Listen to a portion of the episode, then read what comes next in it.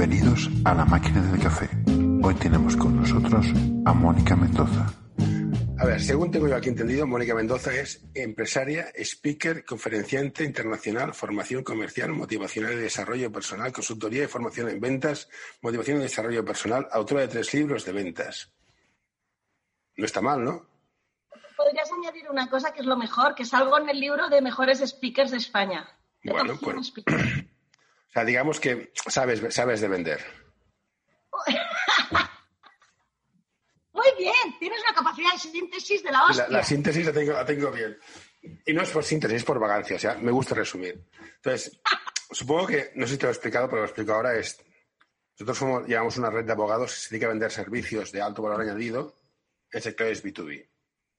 Y como sabes, hay un bicho pequeño, algunos llaman virus, otros dicen que no existe, que ha cambiado la forma de relacionarse de la sociedad y de los negocios.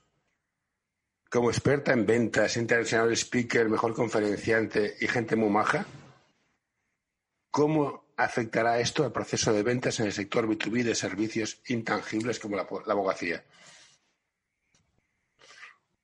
No sabía yo que tú una pregunta normal no me la ibas a hacer. No, es lo que tengo. De hecho, el COVID nos ha afectado a todos, nos ha tenido que cambiar hábitos comerciales también eh, a través de la transformación digital, porque las visitas presenciales no han sido posibles eh, durante mucho tiempo. Ten en cuenta que los servicios de un abogado de alto valor añadido y además es un intangible que se pueda vender sin tener una visita presencial dificulta todavía más porque es algo que no se toca, no se palpa y que depende mucho de cómo transmites confianza. Y es mucho más difícil transmitir confianza vía plataforma digital que vía una visita presencial.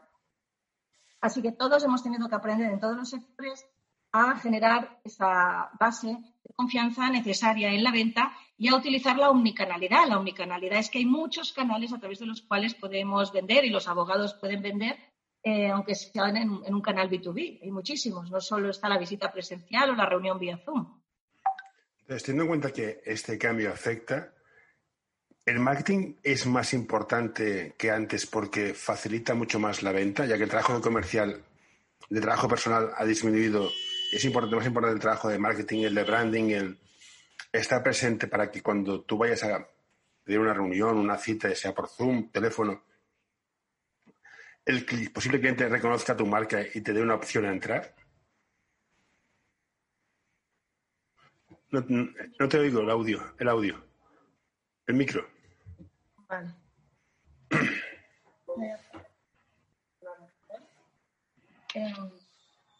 luego editas, ¿verdad? Sí.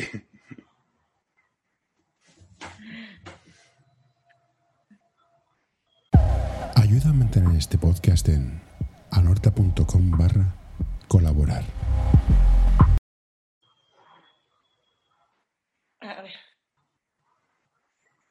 ¿Se escucha? Sí, ahora te escucho. Hola, hola, hola. Pues yo, yo te escucho por la vía tradicional. Vale, pues eso es la computadora, que es mala persona. A ver, este. Ay, es que mi niño me los roba para el videojuego. Esto lo voy a cortar.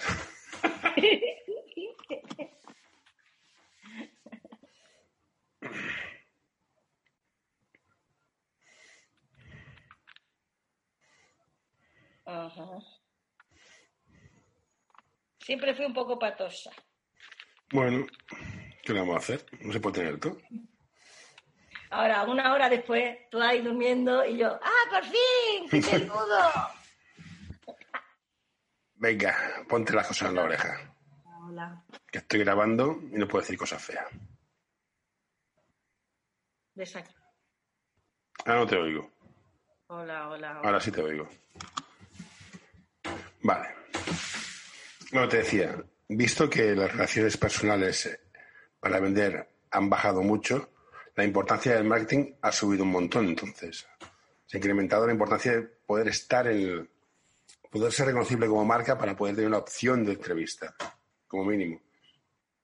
Totalmente. Mira, hay dos maneras de, buscar clientes, José. Una es estableciendo un plan comercial, estableces un, segmento de clientes a los que quieres atacar con una oferta, una propuesta de valor, más que una oferta, una propuesta de valor, y, bueno, les llamas, les escribes un email, les contactas de alguna manera. Esto es lo de toda la vida. Pues podemos hacer ventas y paralelamente, evidentemente, sembrar haciendo marketing. Haciendo marketing es generar un posicionamiento de marca, hacer ruido, darte a conocer dentro de, un nicho determinado. Si este episodio, por favor, deja un comentario o compártelo con tus amigos. Ya sé que es una pesadez y todos lo pedimos, pero ayuda bastante donde tú tienes cierto tienes todo el expertise y te quieres posicionar para que sean ellos los que te llamen en vez de que tengas que llamar tú. Lo ideal sería esto, que te llamen. no es lo mismo ser el guapo de la discoteca, ser el feo, ¿eh? Para ligar, ya se sabe. lo que pasa es que el marketing funciona más a medio largo plazo y las ventas son más cortoplacistas. ¿eh? Cojo un listado de base de datos y pim pam pum, me pongo a llamar. Es mucho más rápido que generar un plan estratégico de posicionamiento de marca para que te llamen. De acuerdo. Y a la hora de vender servicios, ¿cómo cierras? ¿Cómo convences a un cliente? ¿Qué es lo que porque normalmente hay profesiones que solo los llamas si tienes un problema. Típico es el médico y el abogado. Nadie va a llamar a un médico porque, por si acaso. Un abogado tampoco. Entonces, cuando, cuando llaman a un abogado ya te necesitan, el proceso de venta es muy fácil, obviamente. Pero cada vez más se están estructurando procesos legales o estructuras legales para proteger a las empresas de posibles problemas que existan. tiene un nombre que ahora no me acuerdo, pero bueno. ¿Cómo consigues que un cliente que no sabe que va a tener un problema se interese por ti y te compre? Este es un problema que... Sí, entiendo totalmente, José, porque es un problema que tienen todos los que venden en países latinos que no tenemos mentalidad preventiva. Cuando tenga el problema ya te llamaré. ¿Cómo, lo hacéis? Porque esto es cierto, ya ha pasado con la crisis. Si no has preparado tu estructura legal, ya es tarde. En muchos casos. Cuando llamas ya es tarde. Entonces, ¿cómo le convences de que ha de pagar un, buen dinero que le ha costado ganar, porque los abogados buenos son caros, como todo es caro, para prevenir un problema que le puede surgir? ¿Cuál es la palanca? ¿El miedo, la confianza, el que te lo llevas a terreno, demuestras que tú sabes de su sector, que estás con él, cercanía? ¿O cada cliente es un mundo? Resulta, José, que las empresas que me hacen esta pregunta, ¿sabes cuáles son? Las que venden prevención de riesgos laborales. Mm. Prevención. Y me dicen, habiendo multas, habiendo multas por parte del, del, Estado y no lo hacen. Y no lo hacen. Tú imagínate si no hay multas. Entonces, estamos los que tenemos mentalidad preventiva y los que no tienen mentalidad preventiva y a veces no son tu público o en ese momento no están sensibilizados por mucho que tú les hagas pedagogía sobre el tema y les hagas un máster del universo sobre la necesidad de contratar ese seguro. Eh, hay una fórmula respecto a cómo convencer, la pregunta que me has hecho, José, cómo convencerles. Se ha intentado estudiar desde antes de Cristo la manera de poder vender, persuadir, convencer a los demás. hombre, antes con, los conocimientos y cómo se hacía evidentemente, contextualizado en la época, pero siempre toda la vida ah, hasta los los filósofos han estado pensando cómo funciona el cerebro, cómo poder comunicar mejor, técnicas de oratoria. ¿eh? Eh, quizá ahora le ponemos otros títulos, marketing, ventas. Ah, hay un libro de Cialdini, Los seis eh, principios de. Soy mala para recordar títulos. Yo admiro a la gente que se acuerda de los títulos de todos los libros que ha leído, de todos los hoteles en los que ha dormido y los restaurantes en los que ha comido. O sea, no me acuerdo de ninguno, aunque haya ido ayer. Yo soy muy de Sherlock Holmes. O te acuerdas el título o te acuerdas del contenido, una de dos. No puedes escoger las dos. las dos cosas no, ¿verdad? Los seis principios de la persuasión de Cialdini es un clásico que explica pues, principios, principio de la autoridad, de la credibilidad para poder convencer a los demás.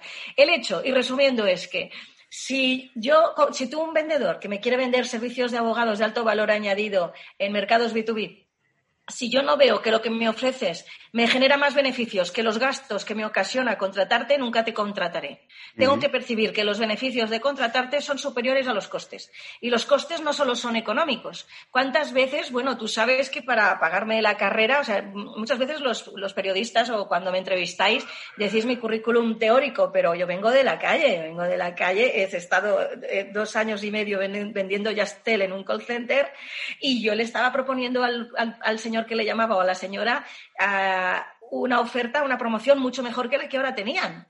Y aún así no contrataban, porque no solo son los costes, también son los costes psicológicos de contratar este servicio. Tenían que llamar a Movistar, pedir la baja, que, les hacían otra contraoferta, esperar que viniera nuestro técnico a poner el router, cambiar todos los passwords. Entonces, muchas veces dices, sí, me ahorro dinero si cambio de operador, pero me vale la pena, mira todo el esfuerzo que supone.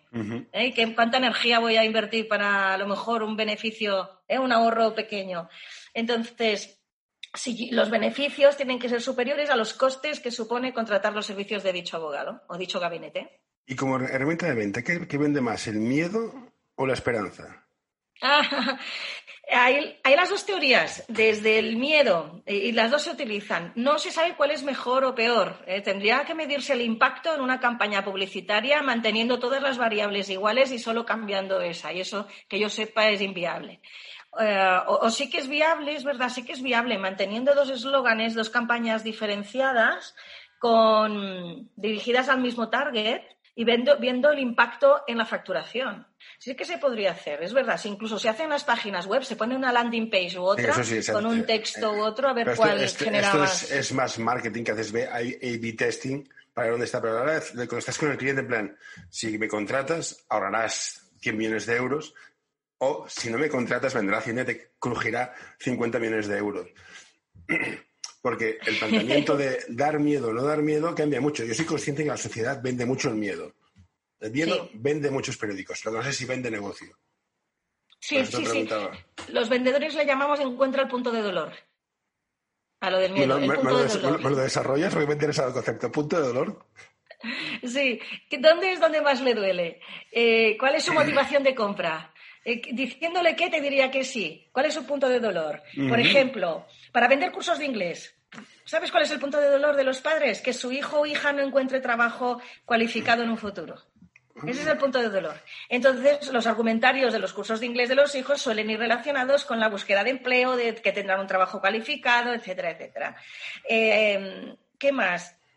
Hace 20 años, 20 y pico, yo vendía enciclopedias por venta domiciliaria por las casas y muchas veces la motivación de compra era que la tapa de la enciclopedia pegara con la cortina y la funda del sofá, porque se compraba como, como algo de decoración. ¿eh? las enciclopedias. Hace 25 años muy poca gente leía enciclopedias y, además, no sé, yo me crié en un barrio muy humilde y mucha gente a la que yo iba a vender no sabía leer. ¿eh? Esto me recuerda al fenómeno de IBM, no sé si te suena que básicamente se resumía que nadie, a nadie despiden por tratar al mejor sobre el papel. Entonces, en el mundo legal, pues, ¿quién es el mejor? En el mundo de la informática, si tú eres el departamento técnico y compras IBM, nadie te va a despedir, por muy mal que funcione. O Google, por muy mal que funcione. Claro, entonces, hemos dejado todo el proceso de venta a marketing. Si, llegamos a este punto, el equipo comercial lo tiene facilísimo. Pero claro, esto es muy complicado. Pero te quería preguntar, no tiene nada que ver con ventas y va en contra de ventas. ¿Qué es mejor, captar clientes o mantenerlos? ¿O qué es más difícil? Es más difícil captarlos, al menos según mi humilde opinión. De hecho, un vendedor cazador cobra más, el salario es más elevado que un fidelizador. Porque, cuesta más encontrar ese talento en la calle. ¿Y qué harías tú? ¿Fidelizar o captar? Porque captar yo creo que cuesta 20 veces más que mantener. De, por ahí van las cifras y mantener, bueno, eh, te da lo que te da. O sea, o haces venta cruzada y le vendes más cosas, y, pero hay, lo que hay. Entonces, ¿dónde, ¿dónde apuestas? ¿A crecer? ¿A mantener? Muy bien. El coste de adquisición de un cliente es muy elevado. Ya que lo tienes, sería una lástima que se te fuera por no haberlo fidelizado bien. Entonces, cuantificamos ese coste de adquisición y la vida del cliente, qué rentabilidad o facturación te va a dar durante la vida media del cliente. Eh, tan importante es captar como fidelizar, y te digo por qué, José. Em, de manera natural, un porcentaje de nuestros clientes cae cada año, aunque hagas las cosas bien. O sea, de manera natural perdemos un porcentaje de clientes. Como perdemos, tenemos que estar continuamente sembrando nuevos leads y captando nuevos leads para transformarlos en ventas, porque si no, nuestra cartera de clientes por tendencia natural decrece, no crece. Así que tan importante es crecer como fidelizar. Pero hay un problema, hay un problema y te digo cuál. Eh, cuando un comercial o agente comercial o empresario o empresaria lleva más de 100 clientes que gestionar, eh, no en todos los sectores, pero en la gran mayoría, ya es inviable, imposible que además de captar, fidelices. O captas o fidelizas porque no tienes tiempo a todo, porque tienes una cartera de clientes que tiene incidencias, que te llama, que una factura ha llegado mal, que el producto ha llegado mal. Y el problema principal es que pasas el 80% haciendo gestiones administrativas, comerciales, de gestión de la cartera y solo dedicas un 20% a captar, cuando es imposible captar dedicando tan poco tiempo. No sé si me explico. Sí, pero aquí pensaba que funcionaba distinto. A lo mejor me equivoco. Yo pensaba que el comercial vendía, una vez vendía, pasaba un equipo de soporte y el comercial se desentendía que eso yo pienso que es lo ideal. O sea, tú ya has vendido el mantenimiento del cliente y un equipo detrás que está detrás de él. Hola, don Pepito, hola, don José, ¿cómo está? Y el comercial se olvida, porque si un comercial se dedica a mantener un cliente, son dos skills mentales totalmente distintos. Totalmente de acuerdo, pero una empresa mediana, ¿cuál es el perfil de la mayoría de las empresas en España y en Cataluña? pequeñas, pequeñas. 20 eh, trabajadores como mucho. Sí, sí, son micro. Sí, la mayoría son micro, de 0 a 5. Sí, pero una empresa micro, más de 100 clientes, el tío se vuelve loco. Eh, claro, entonces, ¿qué pasa? Que ojalá los empresarios pudiéramos tener el vendedor de captador y el fidelizador venga, tú vas a gestionar la cartera que Manolito, Manolita capte. Eh, porque eres genial fidelizador, pero necesito dos recursos, dos personas, eh, dos nóminas, eh, y entonces tienen que salir muy bien los números para poder invertir en ello. la breaking point. Sí, normalmente cogen al pringao que está 10.000 horas en la calle, llega a casa por la noche y se está hasta la una de la mañana gestionando cosas, poniendo datos en el CRM. Creo que es un error porque son dos skills diferentes. Totalmente de acuerdo. Como mucho un, equipo de back office. Ahí sí que veo muy bien back office, que son administrativas, administrativos comerciales, eh, llevando eh, toda esa burocracia. Me parece genial. Pero aún así, en estos casos, muchas veces el cliente quiere hablar con su vendedor de referencia. Y ahora, hablando de servicios de alto valor añadido, el mejor técnico puede ser el mejor comercial. Te recuerdo, hemos trabajado juntos, esto no sé si lo hemos dicho antes, pero nuestro mejor técnico, sabemos los dos que no es el mejor comercial, pero es el mejor de calle. Entonces, sin un entorno técnico de alto valor de conocimiento, que vas a saber mucho de lo que estás hablando, es un técnico, ¿cómo puedes tener un comercial que te venda esto? ¿Cómo, cómo, cómo compaginas dos cosas? ¿Cómo se puede hacer? Muy bien sabes que doy muchas formaciones y muchas las doy en empresas técnicas de ingeniería, proyectos llave en mano, algunos como proyectos muy complejos que el propio vendedor tiene que ser técnico. Porque yo que llevo toda la vida vendiendo, entraría ahí y no me enteraría de nada. Conectores para robots de automoción que tienen 100.000 cables diferentes, que tienes que saber, tienes que hacer la carrera de ingeniero.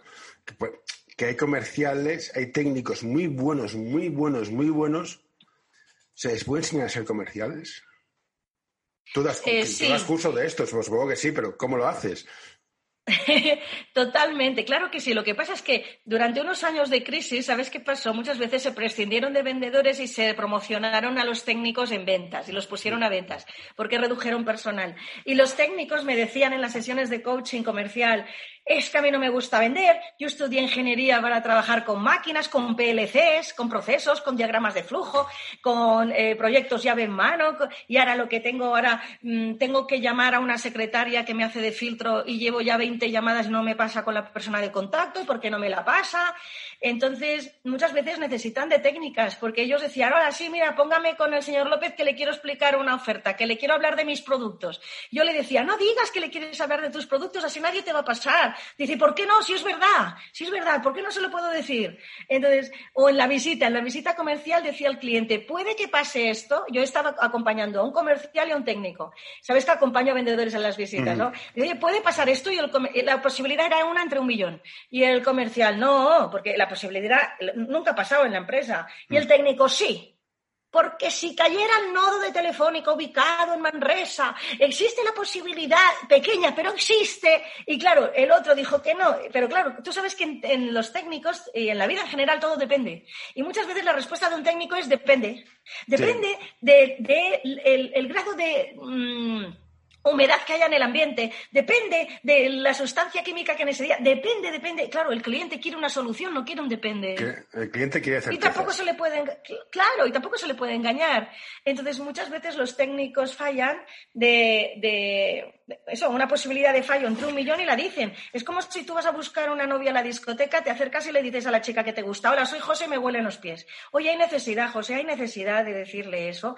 Ya se enamorará de tus carismas, de tu sentido del humor y cuando esté enamorada ya iréis a buscar solución para tu olor de pies. Pero no te acerques y le digas, pues los técnicos van, se acercan y, muchas veces dicen eso. No, tienes razón porque a veces he estado con...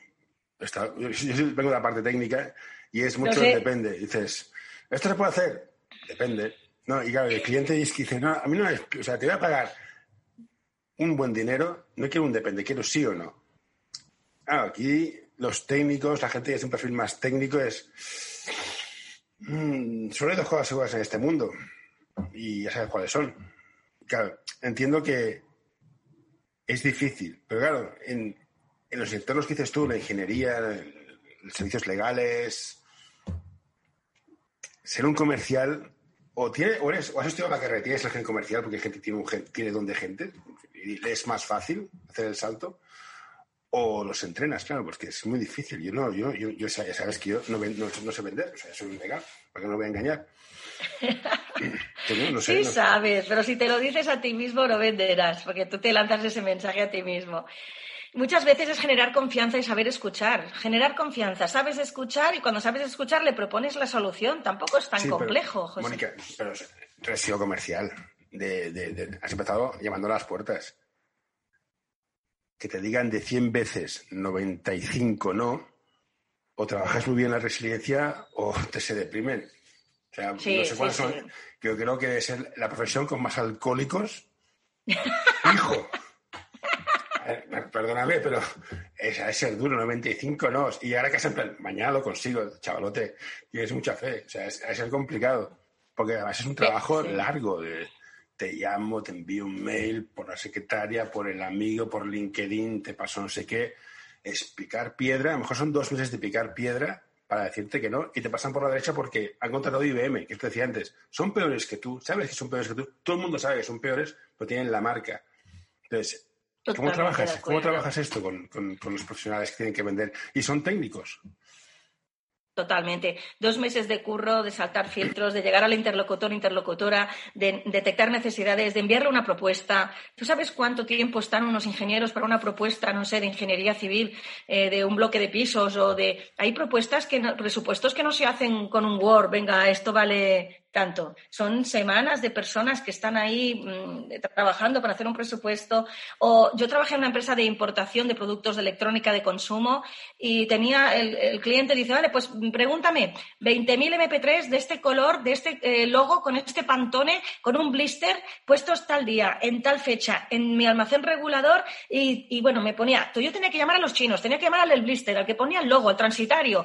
¿Tú sabes también eso cuántas llamadas y tiempo era? Le mm. enviabas la propuesta al susodicho, nunca te respondía, nunca. Es que ni siquiera para decir no me interesa. Es que hay compradores que tendrían que ser vendedores ¿eh? para ponerse en nuestra piel, ni mm. que sea, oye, mira, no me interesa, pero gracias. ¿Tú sabes lo que es dedicar un tiempo y que te ignoren? Ah, es, muy duro, es muy duro la de vendedor, la verdad es que sí. Como, tú, estabas en venta y yo estaba en operaciones, vamos, vamos a, a odiarnos. ¿Qué tal sienta cuando consigues ese cliente y el de operaciones la caga?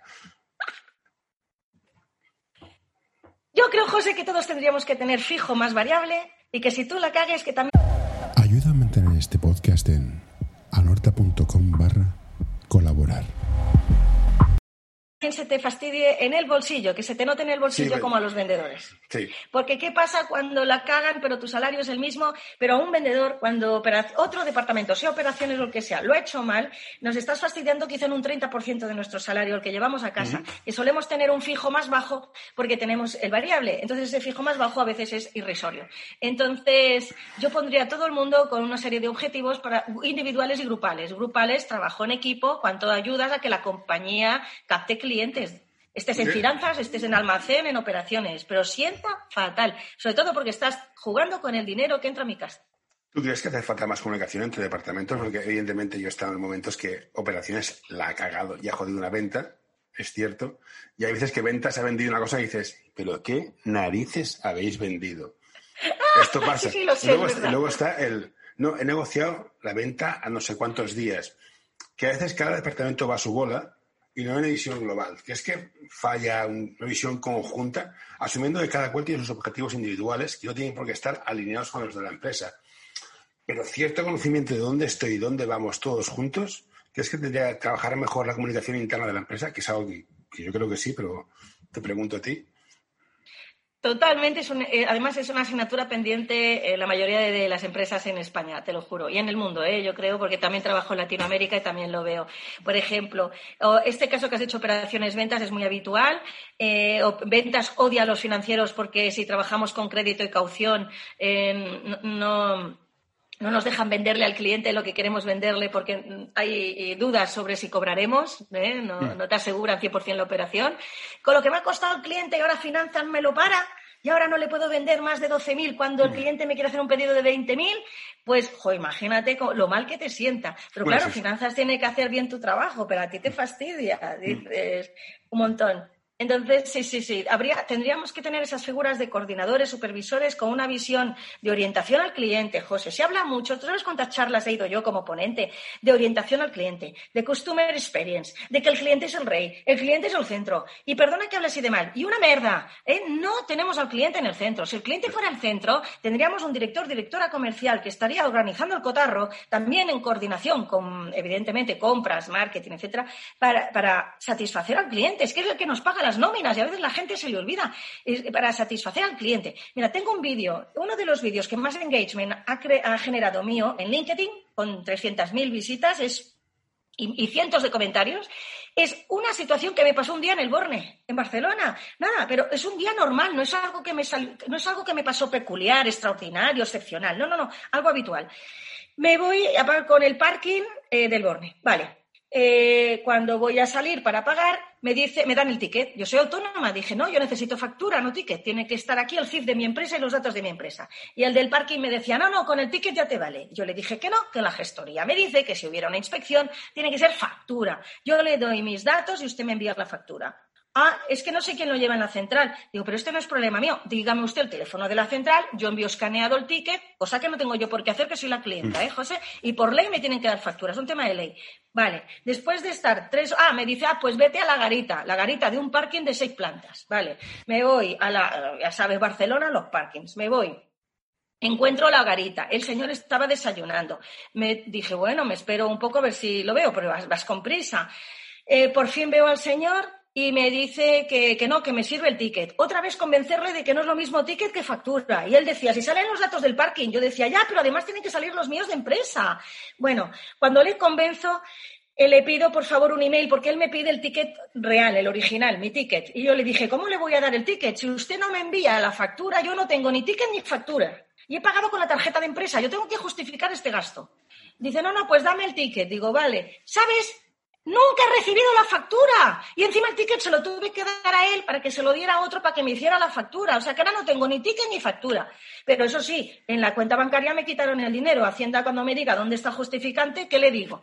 ¿Eso es orientación al cliente? Bueno, salgo, me voy al Borne, tomo un café. En el primer bar, después de estar diez minutos en la terraza, viendo que no me atendían, entro en el bar y digo, oye, el café. Y eran las nueve menos cuarto. Y me dice la chica, hasta las nueve no abrimos. Digo, pero usted lleva 15, 10 minutos viéndome sentada en la terraza esperándola, porque no me lo ha dicho, que yo entro a dar un curso a las nueve, no puedo estar aquí mucho rato. Ah, no sé, mira, pues estaba ocupada, estaba ocupada, vale, me voy a otro. Después de estar ahí un rato esperando que me pusieran el café, no me lo ponían. Entro dentro, digo, por favor, un café es urgente, y me dicen, es que solo se pide en la barra. Y le dije yo, pero ¿por qué no hay letreros? Yo no soy vidente, no pone en la mesa el café, las cosas se piden en la barra. Dices que no tenemos personal y no vamos por las mesas. Digo, yo, yo soy vidente, yo tengo que saberlo. Pues claro, ¿qué cola había para pedir de todo? Cafés, bollicao, había una cola enorme en el mostrador. Si yo me quedaba en la cola, no, me no llegaba a trabajo a punto. Además, me lo dijo con desprecio. Al final me fui sin café, sin ticket, sin factura. Eso me pasó en solo 40 minutos de tiempo. ¿Te parece normal? No, hombre, no, no mucho. Pero es que la cultura de trato al cliente aquí es, discutible porque no tenemos claro quién es nuestro cliente. Yo tengo muy claro que yo como responsable de empresa, mi cliente no es el cliente. Mi cliente son mis trabajadores. Pero mis trabajadores deberían tener claro que sus clientes es el cliente final. Ah, claro, clientes internos y externos, claro. Muy bien. También Tienes que cuidar también a los empleados, evidentemente. Aquí entraríamos en un mundo totalmente distinto. Es, ¿qué me pide mi empresa? ¿Qué esfuerzo me pide a cambio de qué? Porque ahora las relaciones laborales son lo que son. Hoy te quiero, mañana no. Parecemos el Tinder. Entonces, compromisos laborales ahora mismo y entramos en un sitio complicado son es difícil. Porque cuando hay que recortar, porque las cosas van mal, en vez de recortar operaciones, aumentar ventas, reducimos personal. Entonces, la implicación de los trabajadores es difícil. Es decir, esto no excusa que tú puedes ser un tío que trabajo aquí hoy, mañana trabajo en otro sitio y te trabaja gente bien. Pero también hay una relación de cómo nos estamos comunicando entre la empresa y la sociedad que habría que mirárselo porque si pides un esfuerzo al trabajador, ha de, estar compensado de alguna manera. Yo, empecé a trabajar, trabajábamos en el mismo sitio, sería lo que fuera, pero había, había un compromiso de, ayudarnos todos. Entonces, yo hacía un esfuerzo por la empresa y la empresa hacía por mí. Ahora se está perdiendo bastante. Pero bueno, esto sería otro tema que no tiene no me cuento. Sí, a, él ya, le pagaban en la nómina para que pusieran el café, no era hacer un sobreesfuerzo. Sí, sí, sí. yo, yo he trabajado en trabajos muy poco cualificados para pagarme la carrera y, siempre con una sonrisa ante el cliente, siempre. porque el cliente no tiene culpa de lo que a mí me pagan ni de lo cómo me llevo con los demás. Al final, el coste para el de no tratarte bien es cero. Le da igual tratarte bien que tratarte mal. Es esto. Entonces no tiene ningún impacto para el tratarte mal que tratarte bien. Es, es exactamente lo mismo. A esto me refiero, como te da igual cómo tratas, pasa lo que pasa. Si te trata bien, te miran igual. Si te trata mal, también. ¿Qué más le da? ¿Qué le cuesta más? Pues es un borde, será borde, ya está. Es ese punto de vista, que evidentemente tienes razón. O sea, hay cosas que dices, a ver, eh, seamos serios. Otra cosa, el tema de las culturas. Hay mucha diferencia cultural a la hora de vender en Europa. dice que vas mucho a Latinoamérica a dar cursos y a dar conferencias. ¿Es diferente Latinoamérica de España? Una época que España era una especie de bueno, ¿hay mucha diferencia?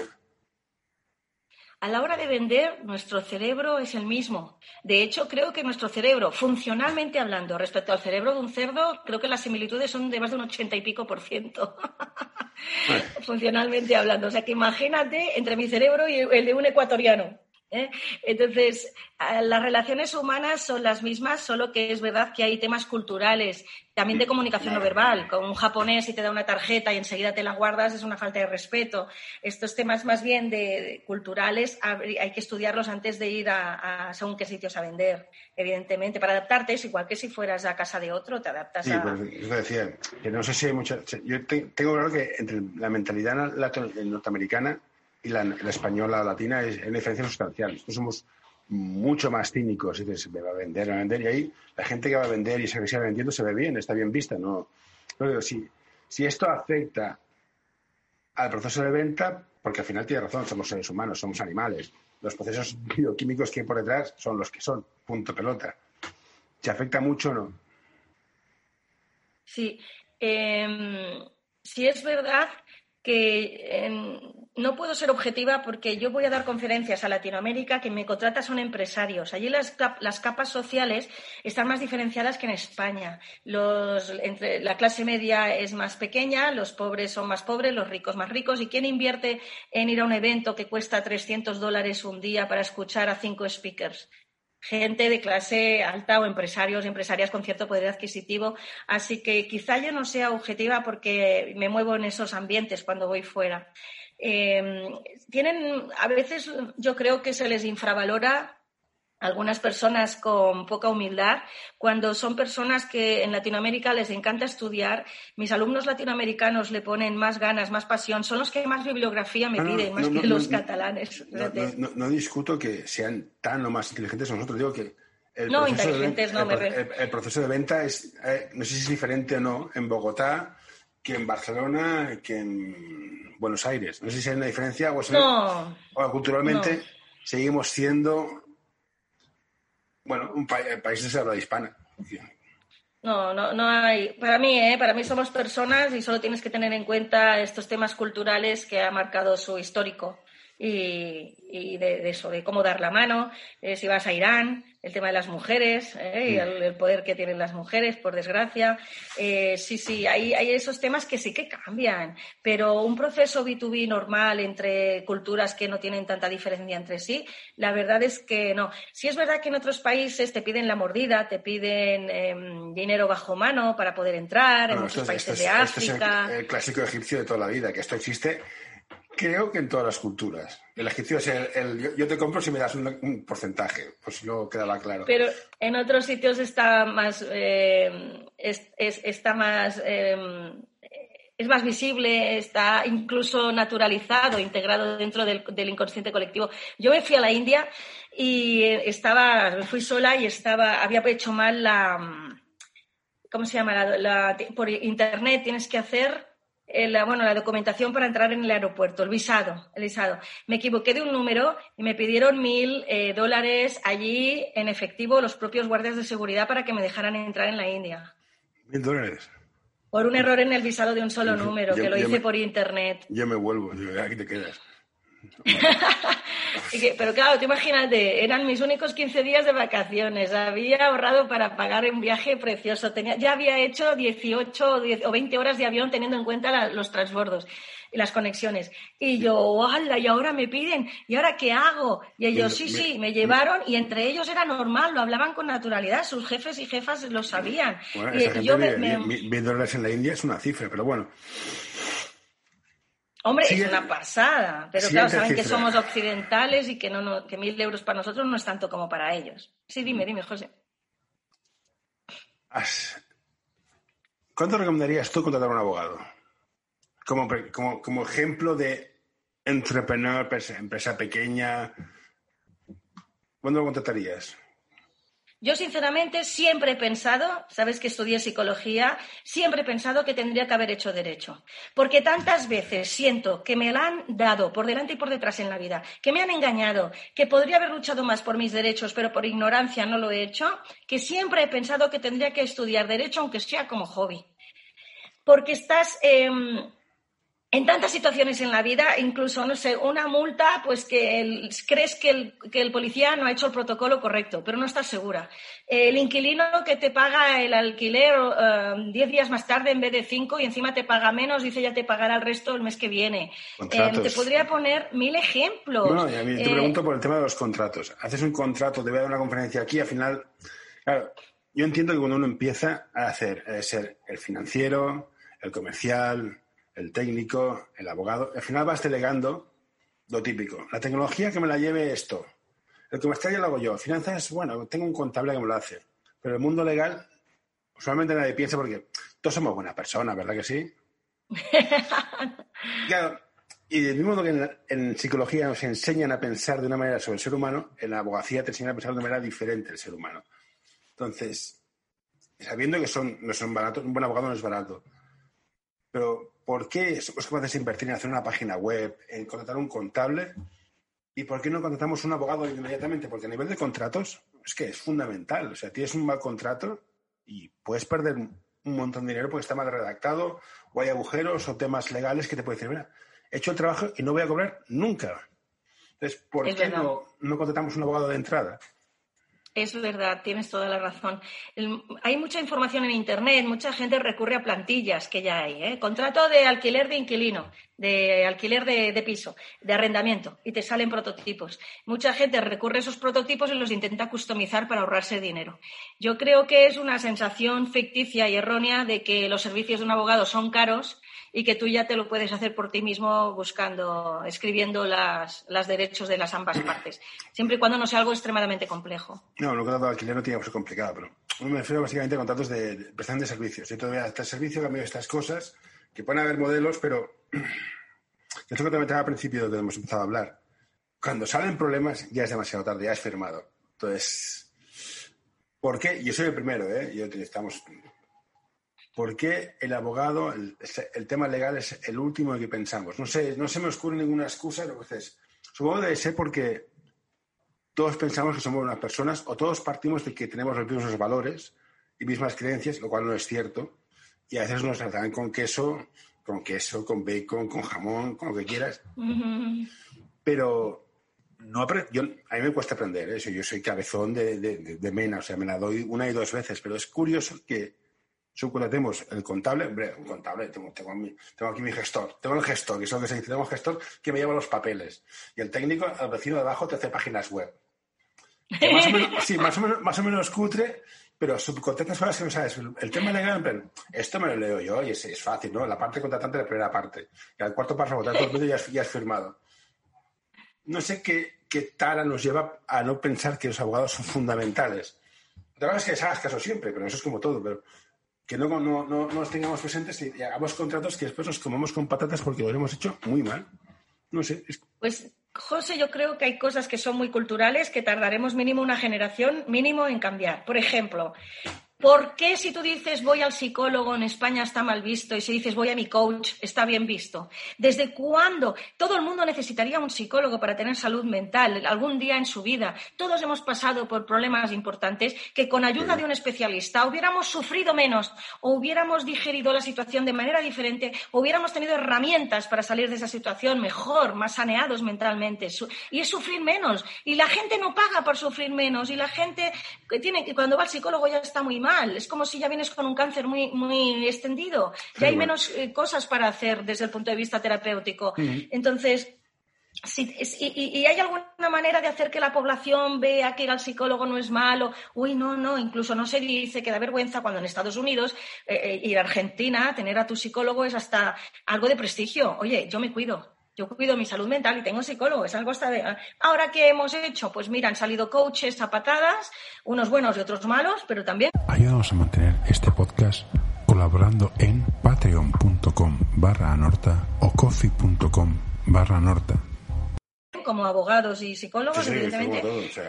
Y ahora, pues, tengo mi coach que me ayuda a encontrar mis objetivos, a tener mi, eh, mindfulness y, eso está bien visto. Hemos tenido que cambiarle el nombre porque la, gente no, no, cree que tenga la necesidad cuando es salud mental. Es hiper importante para ser feliz en la vida. Si la salud es global, no es física o mental, es un global.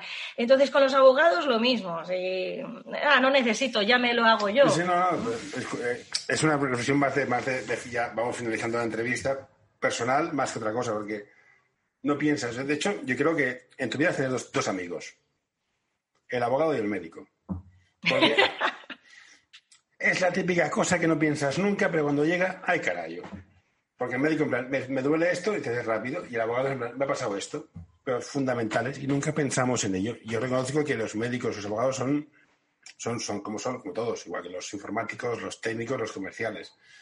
Pero no, no estamos por ellos, no, no, no, no tenemos ese corazoncito. Igual que la sociedad sajona es muy de abogados, el abogado es un factor común y nadie se sorprende de que tenga un abogado. Aquí cuesta de. Vas con un abogado es que tienes una intención aviesa, ¿no? intención aviesa no proteger mis intereses. No hay más. Pero bueno, luego pasa lo que pasa. Hay pactos de socios que son una castaña, hay que revisarlos, cuestan una fortuna.